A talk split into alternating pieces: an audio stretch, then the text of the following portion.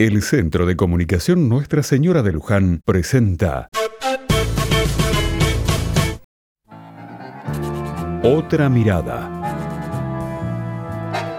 Hoy vamos a recordar la figura de Astor Piazzolla, hijo de un inmigrante italiano, admirador de Gardel. Astor Piazzolla nació en Mar del Plata en 1921, pero de pequeño marchó con sus padres a vivir a Nueva York, donde don Vicente le regala un bandoneón de segunda mano, instrumento que quedaría asociado a su figura. Estudió música con los profesores más importantes de Nueva York y aprendió a transcribir y ejecutar a Bach, a Schumann, a Rachmaninoff. En Nueva York conoció a Carlos Gardel y surgió entre ambos una larga amistad que derivó incluso en la fugaz participación del músico como actor en la película El día que me quieras, donde interpreta a un canillita. A su regreso a Argentina, Piazzolla convocó a músicos de primera línea y formó el octeto Buenos Aires.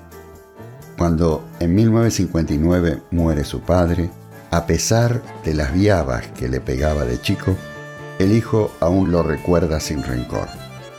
Piazzolla compuso en su homenaje acaso su obra más bella, Adiós Nonino.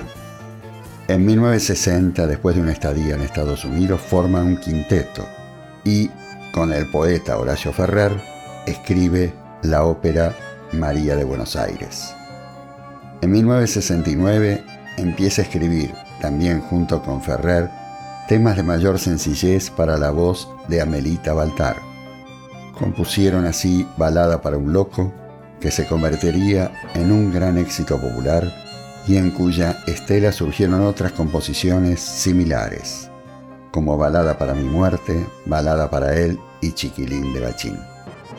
Un músico excepcional, rioplatense, que marcó una señal importante de la renovación del tango en la segunda mitad del siglo XX. Ahora escucharemos una canción de Astor Piazzolla.